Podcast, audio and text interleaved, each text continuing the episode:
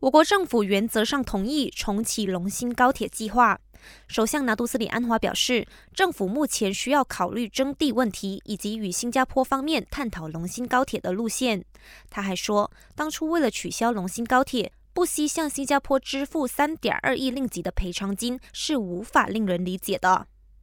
另外，安华表示，如今国内政治已经稳定，所以他明年首要任务是振兴经济。他认为我国的经济基础良好，因此目前要做的是优化工作，像是减少繁文缛节的程序，制定更轻商的措施，以进一步扩展国内外的投资。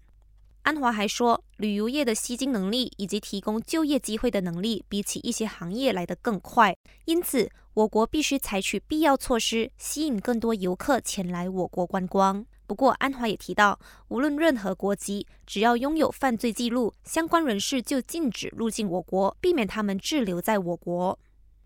执法当局频频揭发，本地业者除了聘雇非法外劳，还租借营业执照给他们经商。为了打击这一项勾当，首相署联邦直辖区部长扎利哈医生指示吉隆坡市政厅定期监督所有店铺业主，确保他们都有遵守当局所定下的条规，尤其是涉及外劳的条规。一旦业者被发现违规，营业执照将遭到暂停，甚至是吊销。